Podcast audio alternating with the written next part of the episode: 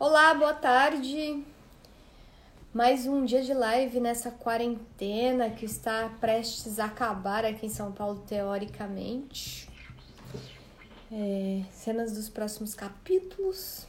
Hoje nossa live é com o Léo Tondato sobre arquétipos. Hoje vamos falar sobre o arquétipo do guerreiro, Ogum. E o Léo já apareceu aqui. Boa tarde para quem está chegando aí para nossa live hoje. Vamos desmembrar um pouquinho sobre essa, esse arquétipo. Cadê o Léo? Tô aqui. Boa tarde. Boa tarde, Léo. Tudo bem? Tudo bem. E esse cadê o Léo é da minha época, gente. Isso denuncia a idade. É o. Como chama? Ratimbum. É, é, nossa, enfim. Voltamos para a live de hoje, Léo.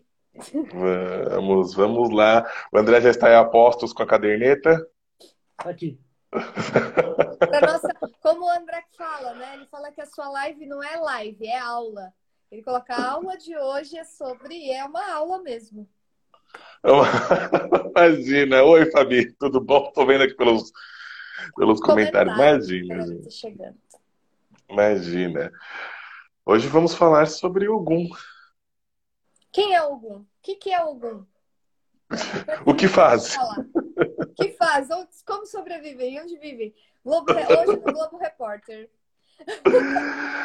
então vamos lá. Ogum é, seria o deus africano do ferro, dos ferreiros. Né? Tem uma outra questão também que as pessoas é, às vezes não sabem, mas algum também rege a tecnologia. Ah, é, é verdade. Olha né? o algum aqui aparecendo, ó. é isso que eu tô vendo. Né? O André é o Rani é. Aí tem os que eu acho que são aqui, ó. O Dani, o Gil. Coincidência, sincronicidade, né? Não existe coincidência. Não existe. Meu terapeuta me ensinou, meu professor, é sincronicidade. e aí, ó, chegaram tudo um atrás do outro. Olha que impressionante. O Dani, o André, o Gil e o, o. É que o Ogum foi bradando a espada no escuro para chamar os filhos, entendeu? Ah. E, e o que, que, acontece com Ogum? Né? Uh, Ogum foi um grande guerreiro, ele brigava com os reinos vizinhos, né? E dessas grandes guerras que Ogum travava, ele trazia sempre um espólio, tá? É, existe né, na África a distinção de que Ogum é aquele que corta a cabeça dos inimigos. Né? Existe até um, um, ponto em Urubá que se fala Epaniobé, Epaniobé, Ogum Epaniobé. Nesse ponto está literalmente mandando Ogum cortar a cabeça dos seus inimigos. Inclusive, é. essa é considerada uma saudação de Ogum também, né? Exatamente, exatamente. E a gente vai ver melhor o que é esse cortar a cabeça, às vezes é literal, uh, mas o que é simbólico, né? o, que é, o que é simbolicamente Eu também. Eu sei. Né? E a gente vai, vai ver direitinho o que, que é isso. Mas existe uma questão muito importante de algum. Algum é impulsivo. Tá? Ele não. E o que acontece? Algum, ele executa as coisas. Se você pedir, por exemplo, a um filho de algum, eu quero uma banana, ele traz a bananeira.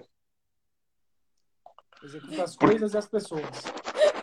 É, exato. Porque assim, por que só uma banana? É mais prático trazer a bananeira. Ele traz um, um cacho de bananas, enfim. E Ogum não reflete né, os riscos da ação. Diferente, por exemplo, de Oxóssi, né? Ogum ele é impetuoso, ele está sempre travando batalhas. Hum. Né?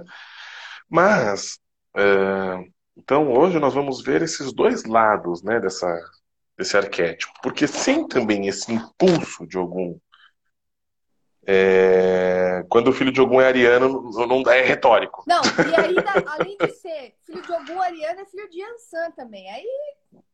Oh, meu Deus. e aí, o que, que acontece? É... Sem essa questão do Ogum que vai desbravar, né, o, quem abre, a, quem corta as demandas, uh, sem esse impulso, sem essa coragem de algum, muitas vezes nós demoraríamos para alcançar o progresso. Então existe um outro lado também, porque é ele quem vai desbravar uh, o caminho para quem vem atrás. Né? Inclusive nas lendas de Ogum, é Ogum que ensina Oxóssi a caçar.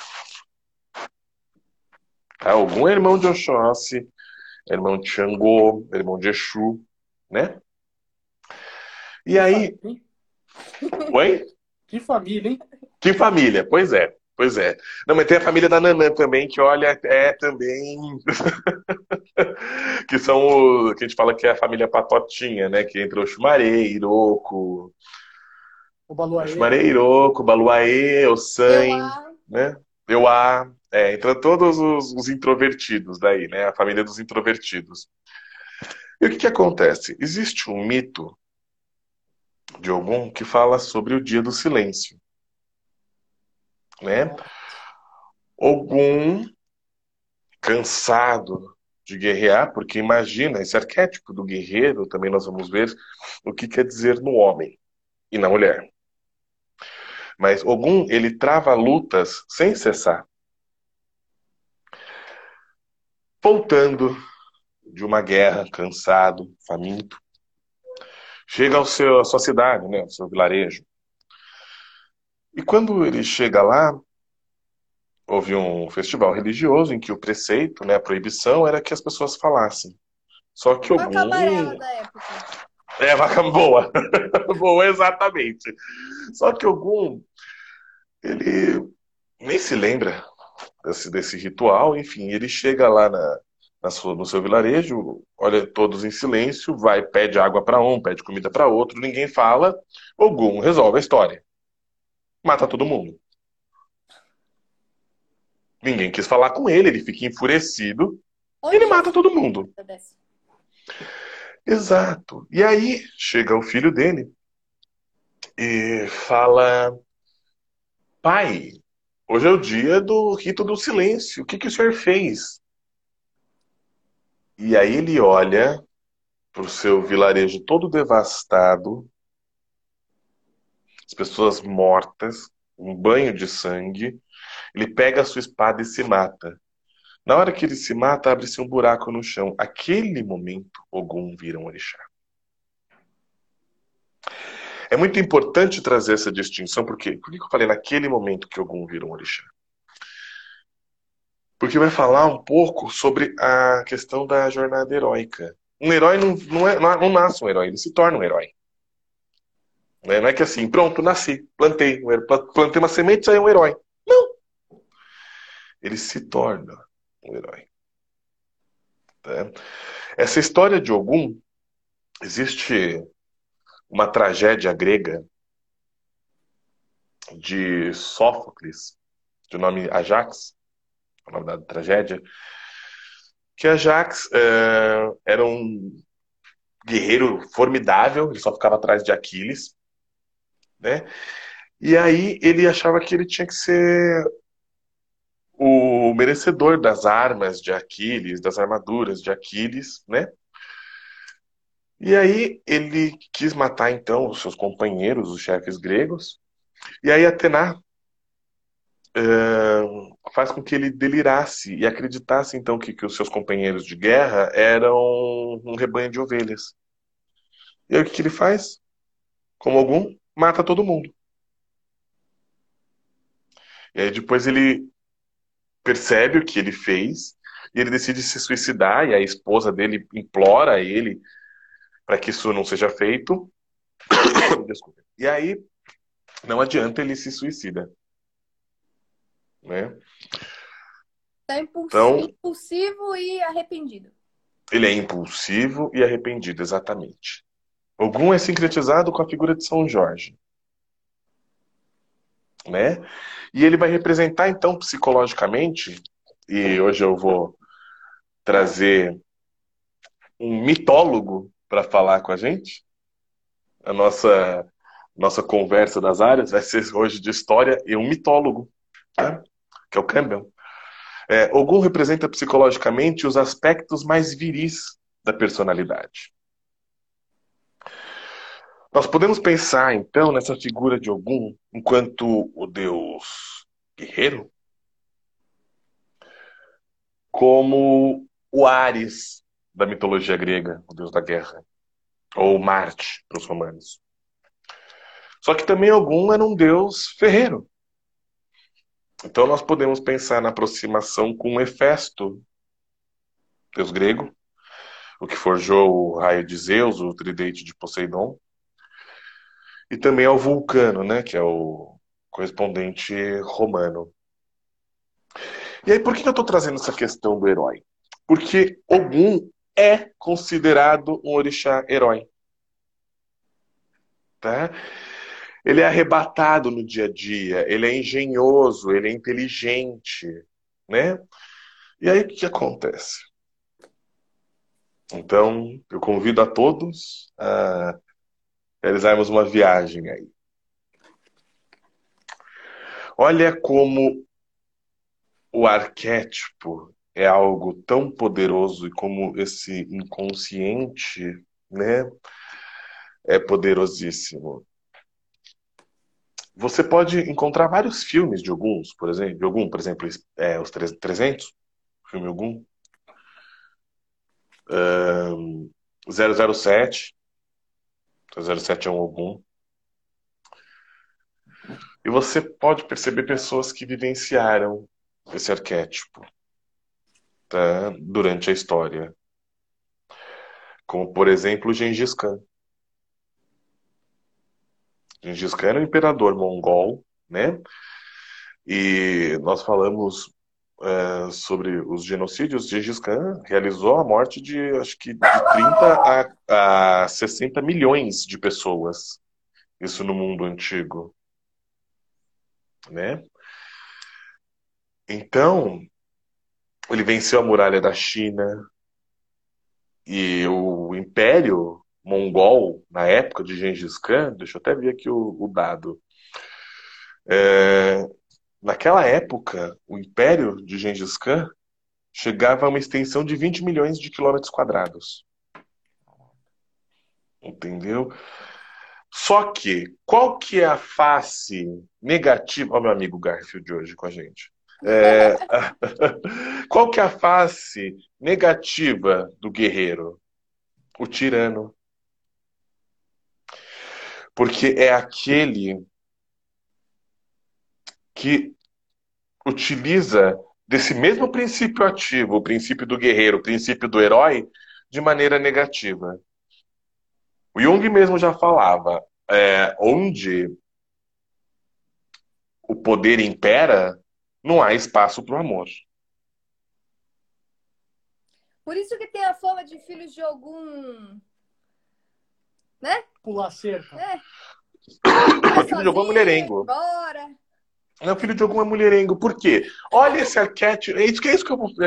isso, exatamente. Você falou muito bem, porque o que acontece? Olha esse arquétipo do guerreiro. Você pode olhar o guerreiro, tem um, um jogo, né? Por exemplo, eu gosto de fazer essas, essas diferentes referências. God of War. Mais, um jogo mais algum que esse, que até no título, né? E no título você vai pra cama com a própria deusa do amor, Afrodite. Então o que acontece? Porque a, a, a bebedeira, o excesso, e, é e, nós vamos depois ver em, em Xangô, que também há excessos, são excessos diferentes. Uhum. O Ogum, Ogum gosta de medir força só por medir. Ele gosta de discutir só para ter o gostinho de que ele está por cima. Por quê? Ele é o guerreiro. Né? Só entra Outro na batalha para ganhar. Ele só entra na batalha para ganhar, não existe perder. Né? Não existe perder. Né? E o que, que acontece? Outra figura aí, Ogum, que utilizou desse arquétipo de boa tarde. Não estou conseguindo ler direito, mas boa tarde. Boa tarde, André. Quanto tempo? Bem-vindo. É... Outra, outra, figura que utilizou negativamente sobre esse arquétipo, gente, quer dizer, não é que utilizou. Na verdade, é o arquétipo que nos possui, né? Não somos nós que possuímos o arquétipo. O arquétipo é muito maior do que nós. Mas que vivenciou essa polaridade negativa do arquétipo. Vamos falar bonitinho. É, por exemplo, a Mindadá, em Uganda. O regime do, do Amindadá matou mais de um milhão de ugandenses. Tá? Calígula.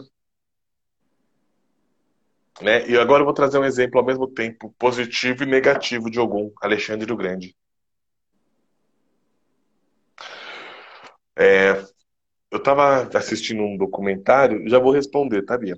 Eu estava assistindo um documentário uma vez falando só, só sobre Alexandre o Grande. É, e Alexandre o Grande, ele matou o melhor companheiro dele numa bebedeira. Então, assim, estamos lá bebendo no acampamento de guerra, matamos um monte. E aí, de repente, ele falou alguma coisa que o Alexandre não gostou. O Alexandre já estava para lá de Marrakech. Pegou a espada e cortou a cabeça do seu general. Por que não? Simples assim. Por quê? Resolve, executa. Executa. Né? Executa. Eu acho que em quais momentos que a gente pode pedir essa ajuda, né, desse arquétipo que nós precisamos, acho que em momentos em que o herói se faz presente, Bia. Tá? Em momentos.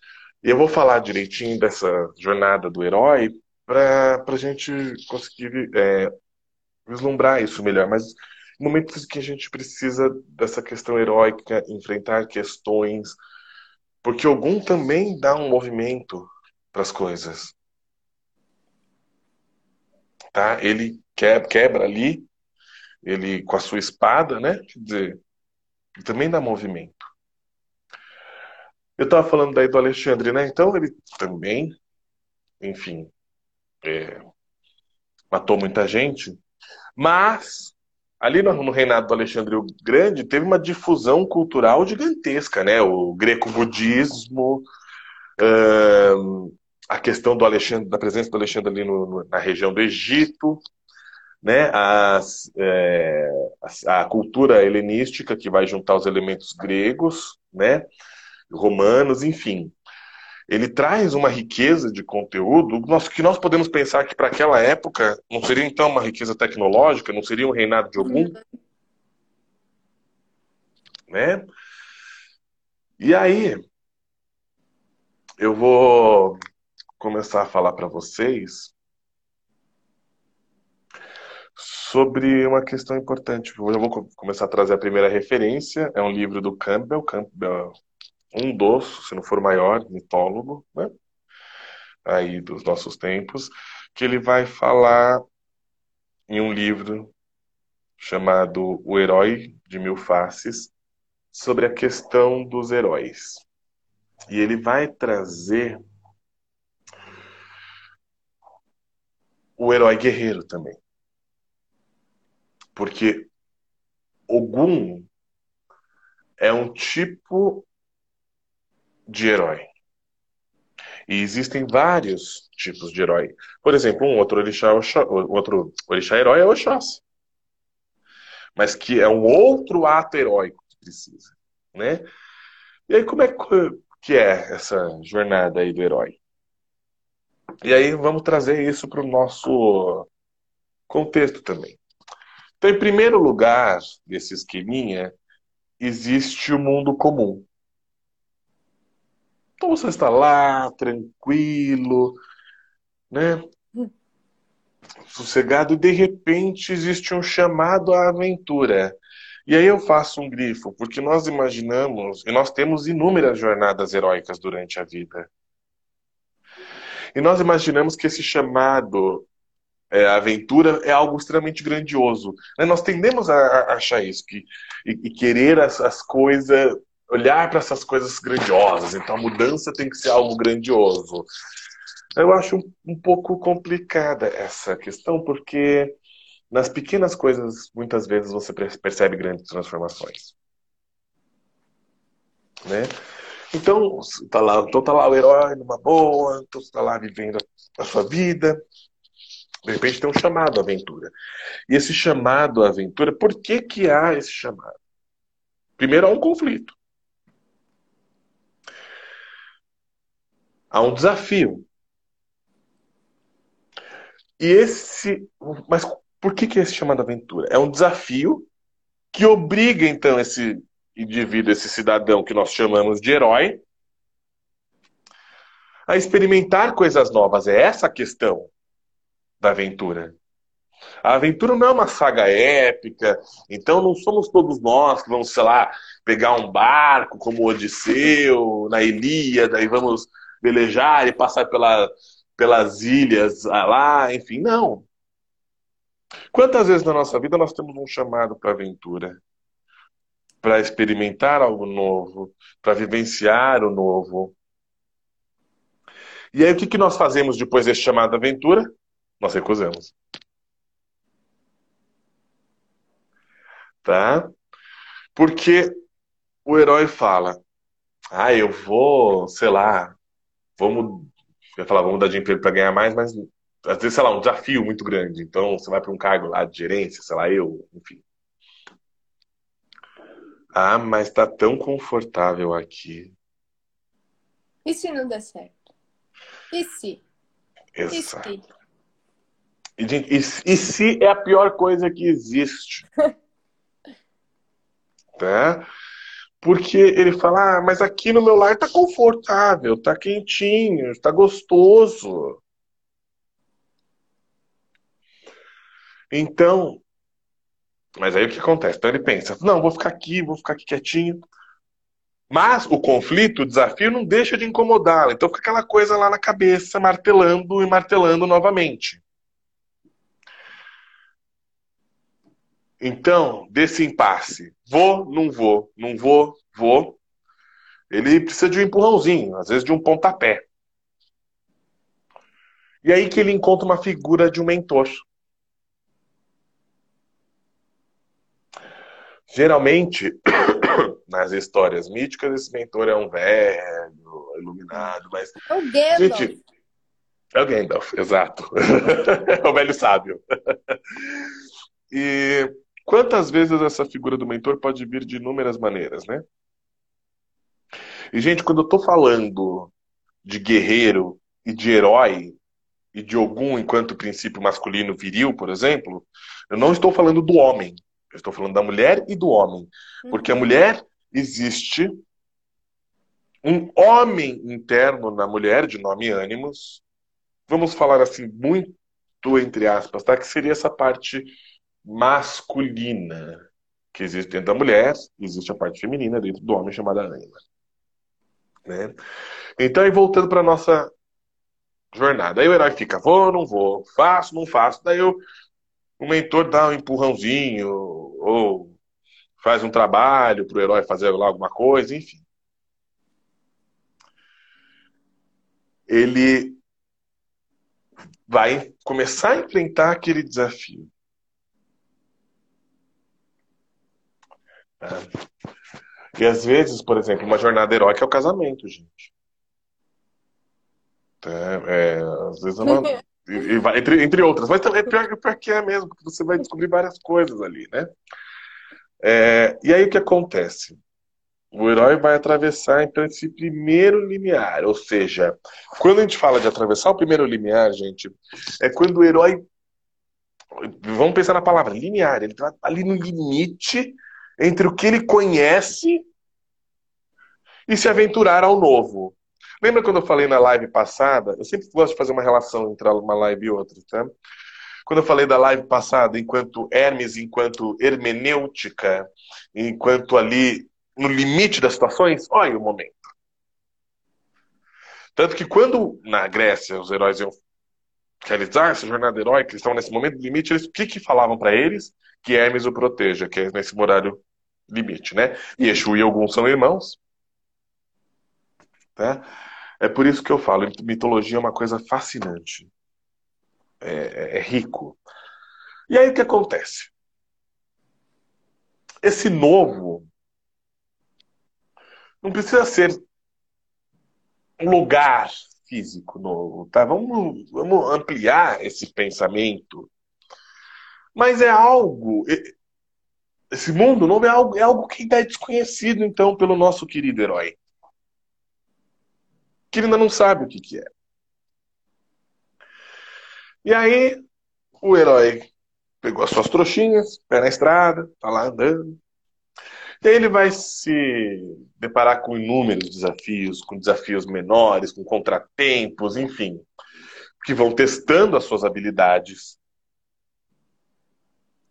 e que vão deixando mais preparado para maiores provações. Gente, isso não é uma metáfora também nossa enquanto processo de vida?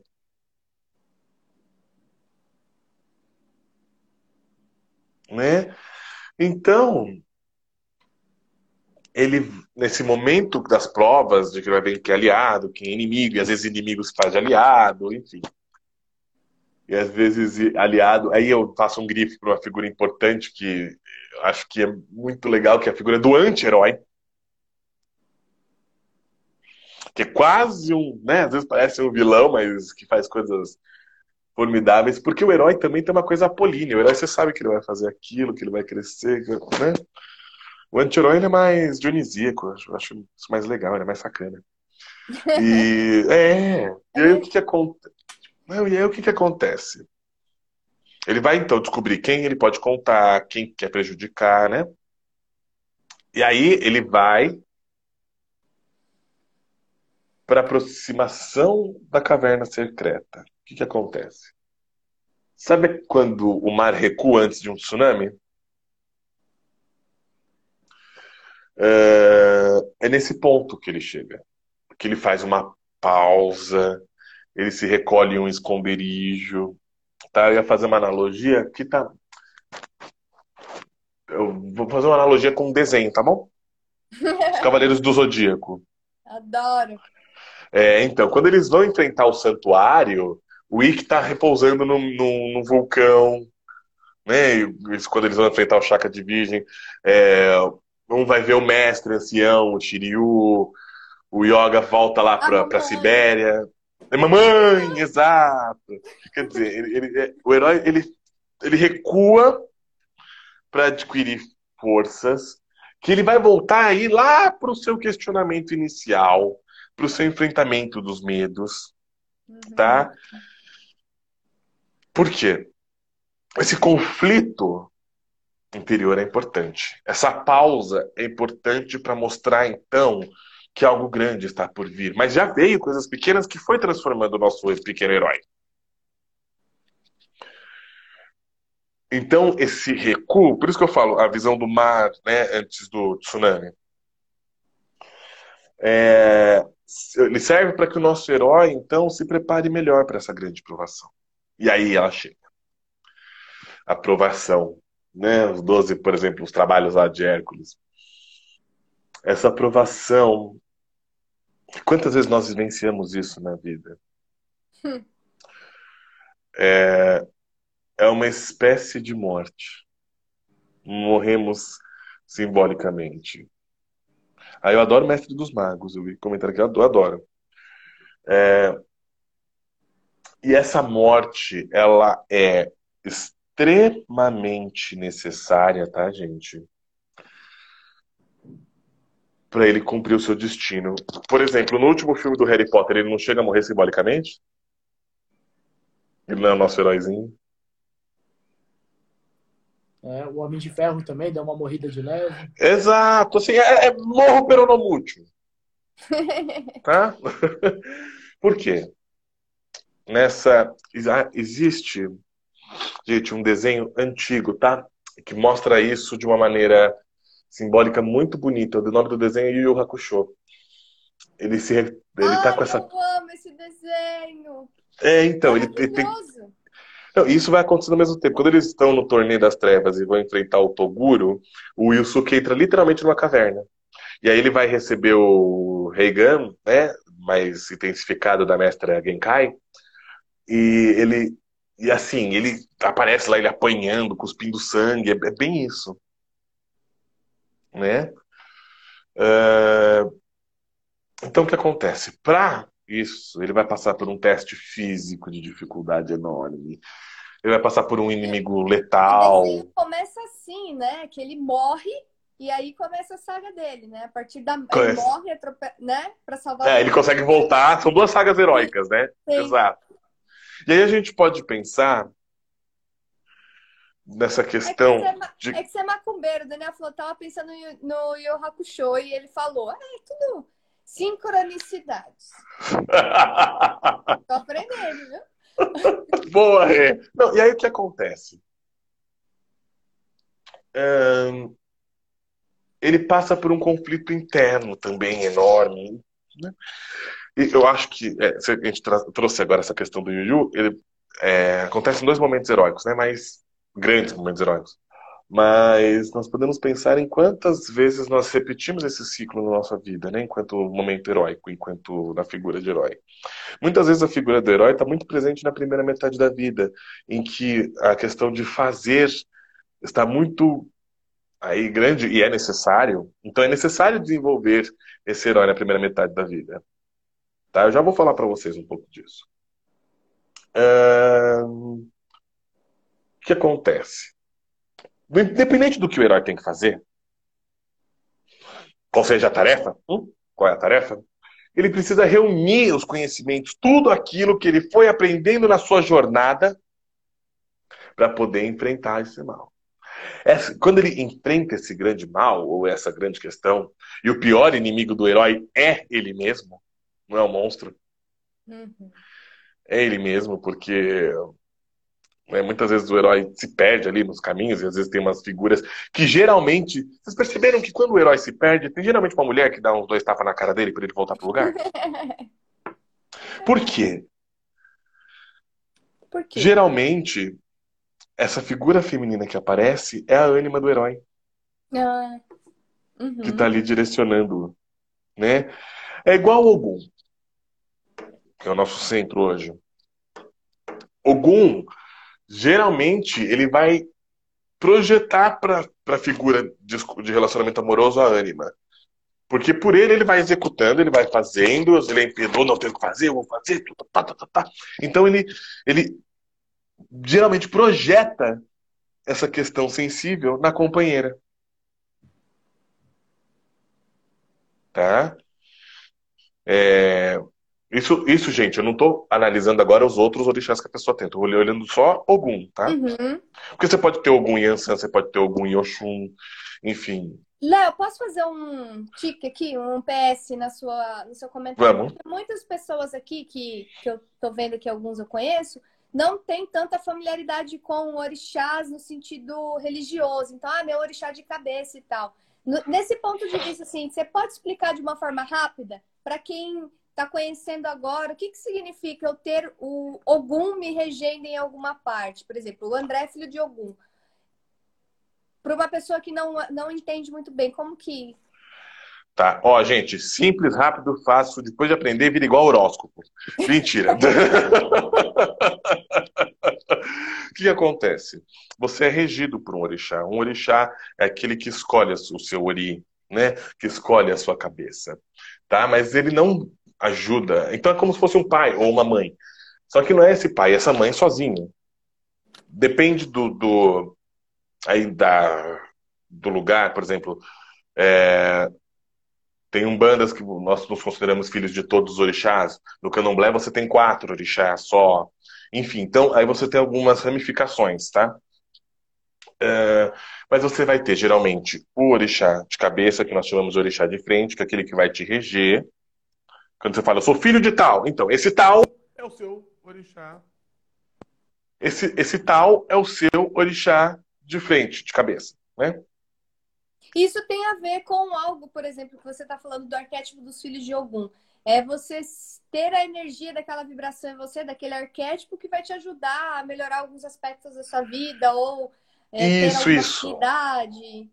Isso. E aí, outra, outra questão. dificuldades. E, e aí, outra questão. As pessoas falam, ah, eu sou filho de Ogum. Então, nossa, eu só vou ter manifestações psicológicas arquetípicas de Ogum. Ah, rapaz, peraí, que você é filho do homem da espada. Você não é a espada dele, não. Entendeu? Então, pera. Em algum momento, às vezes você está vivenciando uma situação que você está oxóssi, que você está obá. Gente, essa questão para psique não, não é assim, que ah, é o. Tá? E então tem uma questão. usar isso a nosso favor também, né? Preciso Exatamente. ter mais foco no que eu preciso desenvolver, ter um raciocínio mais direcionado, eu posso me conectar com o Obá, por exemplo. Exato. Exato, entendeu? Então, assim, é uma questão, é a questão psicológica que a gente pode vivenciar, né? Os arquétipos, essas possibilidades arquetípicas e ritualística, o que acontece? Esse orixá de frente, a sua mãe e o seu pai, que nós chamamos de disjuntó, né? Eu conheço por disjuntó, e as duas heranças, tá? São duas orixás, né? Dois orixás heranças, né? Por exemplo, André de Ogum, né, André? Sim. Ogum e Oxum. Ogum e Oxum. Uma pequena brincadeira. Eu corto a espada e. Ah! Corta e chora. Eu corto- Eu corto a espada. Ai, cortei! Claro que é uma brincadeira, porque a próxima live é de Oxum, né? Mas se me reduzir na frigideira, vai sobrar isso. Mas o que acontece? Olha que combinação interessante. Dá pra. Gente, essas possibilidades a gente pode analisar de inúmeras formas, tá? Eu, por exemplo, sou filho do orixá mais lindo que existe, Oxóssi. Ah, concordo. Concordo É. com você. Né? O, bo- o bom é que o Oxóssi é modesto, né, gente? Nossa, demais. Sensacional. Tá, então, assim, é, é essa questão de orixá de frente, de juntó, as heranças, tá bom? Depois que você vai aprendendo, leiam, gente. Uhum. Tá, leiam, mas não, não vai procurar assim, me jogar no Google, ai, 10 filhos de 10, 10 formas de ser um filho de Ogum. Não. É, não, não, não. É, mas tentem pensar. Aqui é uma Ah. ótima aula de entender o arquétipo de Ogum e de você se reconhecer nas características. Exato, exato. E assim, e se reconhecer como Ogum não quer dizer que você seja filho de Ogum. Às vezes, algum momento que a gente está passando, tá? Combinação de Ogum e Ansan, pera, ah, é uma TNT, rapá. Quebra Claro que eu tô brincando. Claro que eu tô brincando, mas é assim, é camarada, conversa, brinca, pisa fora pra você ver, que ele te arrebenta e ainda te joga longe com os Fala na dentes. cara, é sincerão. Gostou, gostou, Não. gostou, tchau. Não, e aí, e aí se fala na cara, fala assim, nossa, mas. E aí, e aí, tem aí é parte da Yansan, né? Porque a Yansan fala. Falei isso? Ai, que pena. Yansan tem uma parte assim que fala, Como diria já foi. Thaís, você que lute. Exato, você que lute, exatamente. É bem por aí, né? E aí, voltando, né, nessa toda essa questão da heróica, gente, o que, que acontece? A aprovação do herói tem um uma transformação. Por isso que muitas vezes o herói quase morre. Tá? Depois tem a recompensa, quer dizer. E, e aí é engraçado que a gente pensa é, na questão da recompensa como. Ah, então, sei lá, ganhei esse bônus, foi recompensado e pronto, acabou, né? Gente, não é só a recompensa, é saber lidar com aquilo que você descobriu da sua jornada heróica, que não é fácil também, Uhum. tá? É, enfim. E aí tem o caminho de volta. Geralmente ele vai, né, aí das historinhas ele pensa entre a realização de um objetivo pessoal ou de um bem coletivo maior. Mas é- essa seria o, o, a- o ciclo aí da jornada do herói. E essa Eu vou jornada faz- do herói é muito aplicada em filmes, né? A Muito! filmes, Só todos. Muito! só todos. Tirando Só todos. Só todos. Só. O ganhador do Oscar do... Boa. E aí, eu, eu- sei que o André vai anotando as referências bibliográficas, Tá, tá né, André? Eu vou falar de mais uma, de um livro, gente, maravilhoso. Se vocês puderem, leiam, tá? Homens, mulheres, porque vai falar, né, dessa questão que se chama Rei Guerreiro Mago Amante. Ele fala sobre as quatro faces do arquétipo do masculino. Ele é lindo. E para nossa degustação, né, André, de hoje, Opa, eu vou trazer uma partezinha. cantando aqui. Tá decantando aí, beleza. Já estão aqui espalhados pra, pra degustar com vinho. É, beleza. E aí eu vou falar um pouco dessa questão do herói, né? Aprofundar mais um pouquinho. Olha só alguns aspectos negativos do herói. E olha, e olha só, a gente estava falando dos filmes, né? Que a maioria dos filmes tem essa, esses ciclos do herói, né? Eu acho que em todos os filmes, tá, gente? É, tem, uma, tem uma questão do herói negativa enquanto valentão exibicionista. E olha, o arquétipo do guerreiro hoje na sociedade é o que mais traz medo. Porque o arquétipo do, do guerreiro pode ser justamente o arquétipo de, é, agressivo e pode ser justamente o arquétipo de um agressor num caso de violência doméstica. Que inclusive está em muitos itanas de Ogum, certo? Sim, sim. É... Ah, teve a briga que ele teve com o Yansan. Eita, né? nós, sai de baixo. O, Ogum brigou com o Yansan. O, é, Yansan estava indo no mercado, estava na floresta. Yansan, uh, Yansan anda pelo mundo. no Carrefour. Né? Foi, foi lá do Carrefour, colocou máscara, a gente usa em máscara. Hã? Tadinha da operadora de caixa. Passa rápido isso, menino. É, pois é, pois é. E você sabe, você sabe como é que Yansan anda pelo mundo, pelas florestas e pelo, pelo mundo? Como? Com a sua pele de búfalo. Nossa. Então, e aí o que acontece? Ai, tava, tava ela lá de búfalo, parou pra ir no mercado, né? E deixou a pele de búfalo na floresta. Só que, quando ela foi ao mercado, Ogum olhou aquela mulher e falou: Hum, vem cá, coisa linda. Chuchu. Ai, ai. E ficou apaixonado. Só que algum. Não, não é aquela coisa, fala, ah, meu bem, eu tô apaixonado por você, vem cá, meu amor, né? Você pode perceber até nos filmes, o guerreiro ele é meio chucro, né, para essas coisas. É. Né?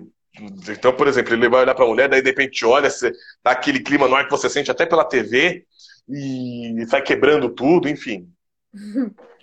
né? Uh, aí, quando Yansan volta do mercado, tá lá algum com a pele de búfalo de Yansan na mão e fala: Vem cá, meu bem, você vai morar comigo. Ela, chantageada, fala: Vou. E aí, eles ficam morando juntos por um bom tempo.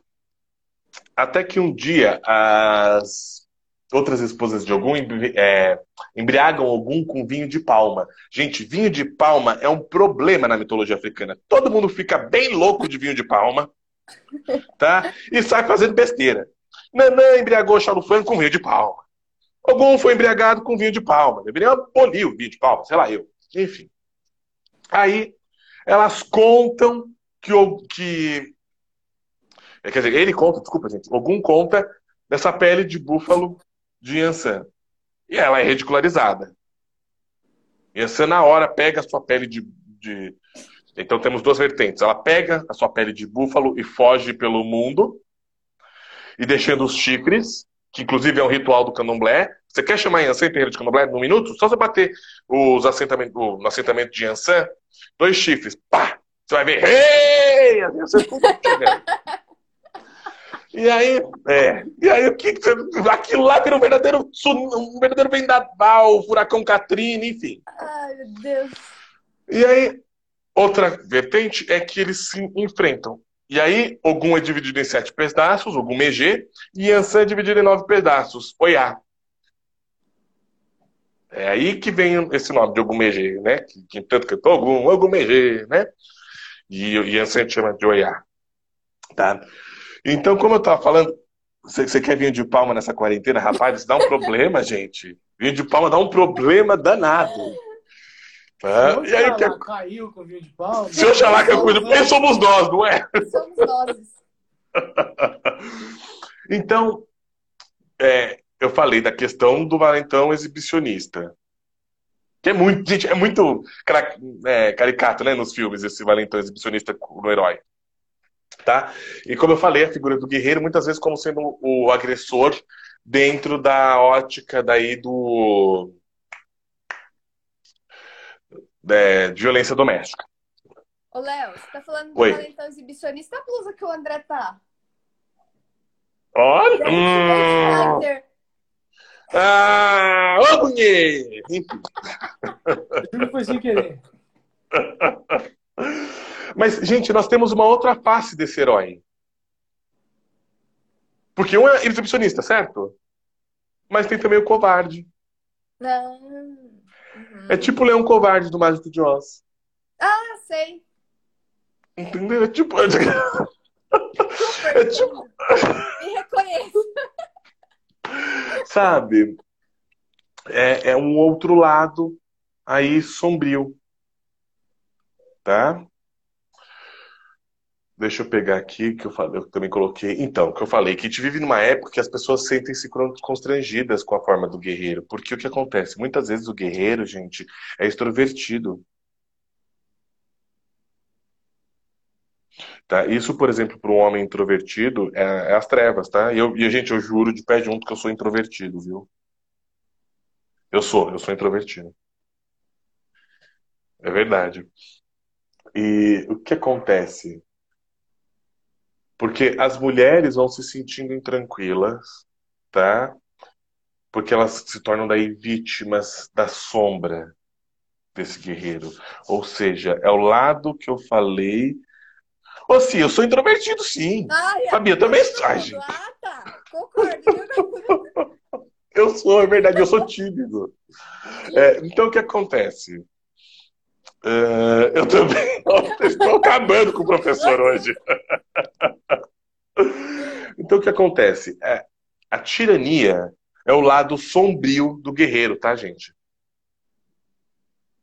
Como eu falei lá no começo, Gengis Khan, Amindadá, Calígula, né? É, é o lado sombrio aí do guerreiro. E você percebe que quando uma guerra explode, existe algo aí enquanto de enquanto psicologia coletiva, arquetípica, é de uma energia agressiva, entende? Então você percebe o temor, a desconfiança, enquanto sintomas. Né? Hoje nós temos o quê? O masculino suave, entre aspas, né? e o, o feminino se colocando, tá? E mulheres, o mundo sempre foi, sempre vai ser feminino. A palavra que nós usamos do latim para falar da, do mundo é anima mundi, a alma do mundo. A alma só pode ser feminina. Homens, me desculpem. E é simples. Não tem não concorda. Gostei. Então, é... o que, que acontece? Outra, outra, outra parte aí do, do da história que eu estava olhando aqui, estava lembrando agora. As cruzadas, gente, olha que, que jornada mais heróica. Tem mais coisa mais heróica do que isso, mais guerreira? Tá todas essas historinhas é, vem aí para nos falar sobre essa questão do. Como que eu tô de tempo? Dez minutos. Ah, tá bom. É, do, dessa questão aí do, dos, dos, guerreiros, né? E, por exemplo, o exército de Esparta, super famoso, é, eles tinham também uma tática para dar medo nos guerreiros. Além do escudo, eles faziam au, au, au, então você tava ouvindo aquele negócio lá de longe. Eu, eu iria de uma calça marrom, tá? Porque, imagina, eu ficaria morrendo de medo. Como é o nome dos, dos, dos jogadores de rugby lá da Nova Zelândia? Ah, é... Esqueci. Que eles fazem o. O haka. Eles fazem, eles fazem o. Haka. É, são os Maori, né? Maori, é. Isso, isso. É... Então, e olha só, gente. Se nós formos olhar a nossa história enquanto, enquanto povo, não, não brasileiro, tá? Tô falando mundial. Se nós formos olhar a nossa história, é, Ogum esteve presente, presente em inúmeros momentos. Porque o que acontece? A nossa história muitas vezes foi definida pela guerra. Tá? Ah, Fabi, obrigado. Olha lá, eu, eu falo que eu sou uma pessoa tímida, gente. Eu tô vermelha aqui, não dá pra ver, tá batendo a luz É aqui. maravilhoso. Aprovado. Super. Então, o que acontece? Olha, várias guerras ao longo da história, a questão também das guerras mundiais, tá? A questão é, e vocês percebem que nesses grandes momentos sombrios, agora falando a nível de psicologia coletiva, tá, gente? Você tem, por exemplo, agora, nós estamos vivenciando a sombra aí com, o Coronga, né? Que eu já estar apelido de Coronga. E mas brincadeiras à parte, nós muitas vezes quando nós vivenciamos momentos sombrios, em momentos né, de guerra, claro, você vivencia esse momento, há uma ressaca, e depois você tem momentos de ampliação de consciência, né? Avanço da tecnologia, da medicina, afins. É um, é um movimento interessante, você tem um movimento de ampliação. Mas aí é quase Shiva, uma divindade hindu da destruição. Você precisa primeiro destruir para depois construir. Então primeiro entra Shiva e depois entra Brahma, né? Que é que vai reconstruir as coisas. E reconstruir naquela, né? Porque Brahma também acaba com o mundo a cada seis mil anos. Entendeu? Então, mais ou menos. É, ó, outras figuras também de, de herói. Rambo, tá? Rock Balboa. Uh, rock Balboa. Boa, também, também. Gente, é, é, é, nós somos repletos de, de figuras, né? Mas, então, mas geralmente nós é, observamos a parte do guerreiro enquanto o guerreiro sombrio ou o guerreiro raivoso, que é aquele tomado pela raiva. Mas eu falei muito do, dessa questão do guerreiro mas existe também o lado positivo, tá? Quando você, por exemplo, é, vai no, Antigo Egito, quando eles é, se revoltam, tá? A, própria, a própria revolta né, daí dos hebreus, é, quando você tem a unificação do Egito, é, são coisas aí do herói positivo. Quando você se revolta, aí com alguma coisa e traz ali uma nova ordem. Porque o herói também traz ordem para as coisas. Um outro tipo de ordem, entende? Então, olha só mais uma vez uma outra faceta da importância de algum. Né? Eu gosto muito, gente, quando eu estou é, na clínica, atendendo, ou quando eu estou dando aula, de desmembrar as coisas e depois remontá-las. Então, eu trouxe essa parte negativa do herói e também trazendo a parte positiva, que é o avanço, que é. E, e, gente, às vezes nós passamos por situações na vida em que a gente fica apanhando, apanhando. Né? Às vezes a gente não precisa revidar também um pouco. Ou seja, hum, no sentido Obrigada. de. Eu fiquei hoje a live toda e só precisava ver essa parte. Amanhã eu tenho terapia com o Léo, já tem assunto a dizer. Obrigada. Essa foi boa. Mas assim, porque às vezes a gente precisa revidar. E quem vai revidar? É o herói. Tá? Ó, por, outro exemplo positivo do herói, gente. Né, nesses cinco. É, é, é cinco minutos que eu tenho? Isso. Tá. Lá na Índia, a Índia tem a classe dos guerreiros, né? Uh, que conquistou e estabilizou o subcontinente indiano. Entendeu? Como eu falei, os hebreus bíblicos, é, até os próprios romanos, os tiranos, mas os outros que também trouxeram progresso. Então, o herói vai trazer a questão do, do progresso. Né? E existe também o guerreiro na sua plenitude. Tá? por exemplo, o tal guerreiro para os samurais, é, que também se Ai, transforma. O que, que foi? Quem? Quem? Como? Daniel, Daniel, nosso samurai lá na poetria. Então, é que eles chamam de Maat ou tal guerreiro, tal do guerreiro, desculpa. É, o que é um caminho espiritual, é um caminho psicológico de vida. Tá? E aí a questão é O desafio do guerreiro é utilizar o impulso agressivo não como uma forma destrutiva, mas sim construtiva. Por exemplo, CEO. CEO não é agressivo, gente? De empresa? Ele não tá lá em cima e pá, é resultado, ele é não sei o quê. Executivo. Ele tá usando aquilo positivamente. Quer dizer, às vezes não, porque ele pode entrar num burnout aí. Mas, enfim. É... Ele pode utilizar é, é, essa mesma energia de uma maneira, enfim, positiva, né?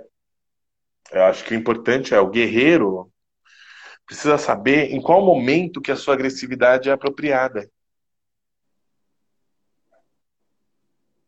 E como que ele vai saber isso? Pela jornada heróica, pela clareza do pensamento, pelo discernimento, pelo olhar para si mesmo, Tá? E existe uma questão, porque o guerreiro está sempre alerta, ele está sempre desperto. Né? É, ele vai concentrando a mente o corpo, o samurai chamava isso de atento. Né? Então, aí fica o desafio nosso, enquanto jornada heróica, enquanto controle dessa questão mais agressiva, tá? enquanto compromisso transpessoal, de como utilizar essa essa questão, né? Esse também compromisso transpessoal é uma e a gente percebe isso até no algum, né? É uma lealdade para com alguma coisa. E aí, é como eu falei, a questão fica de utilizar essa, essa agressividade de maneira positiva. Mas, gente, sem sombra de dúvida, necessitamos de algum, precisamos de algum, precisamos de tudo isso que ele traz. É um dos arquétipos que vai aí compor a gama inesgotável de arquétipos, tá? E, enfim, acho que é isso. Acho que é a garrafa do, do vinho. Eu tô olhando, eu tô olhando pelo relógio aqui. Garrafa desse vinho, mas vocês podem degustar sempre, meus amores. Toda quarta-feira aqui com a gente. Nossa, Léo, maravilhoso, mais uma vez. Aprendi muito, muito, muito. Falar... É o André legal. nem abriu a boca hoje, viu? André... Tá aqui, não tem nada a acrescentar. Ó, é, é bacana que eu, Ogum é o orixá que eu, de longe, mais estudei na minha, na minha vida. Eu sempre leio alguma coisa sobre Ogum e você trouxe várias referências completamente fora daquilo que eu estou acostumado a estudar. Ah, que bom! Muita coisa bacana. É, vai ficar bem legal esse episódio. Esse episódio já está né, muito legal. E quem não conseguiu assistir do começo, quem quiser ver de novo, redegustar mais algumas vezes, casadeautocuradores.com.br. Lá tem todas as nossas lives. As duas lives que a gente já teve com o Léo de orixás e também de orixá Exu. E agora essa de Ogum é, também vai falar. E alguém falando que era filho de Ogum e Exu. A live anterior foi falando sobre orixá Exu. Exato. Exato. Acho que foi o Leandro. O Leandro. E, e o Léo vai estar aqui com a gente toda quarta, né, Léo? Mais uma Exato. vez, obrigada por, por ter aceito compartilhar Imagina, o seu, seu conhecimento. Qual que será o próximo orixá? Oxum. Mamãe. A próxima é o. André, né? Eu tô, eu tô... A próxima vai ser Oxum, Afrodite grega. Ô, Léo, o boleto eu paguei, tá?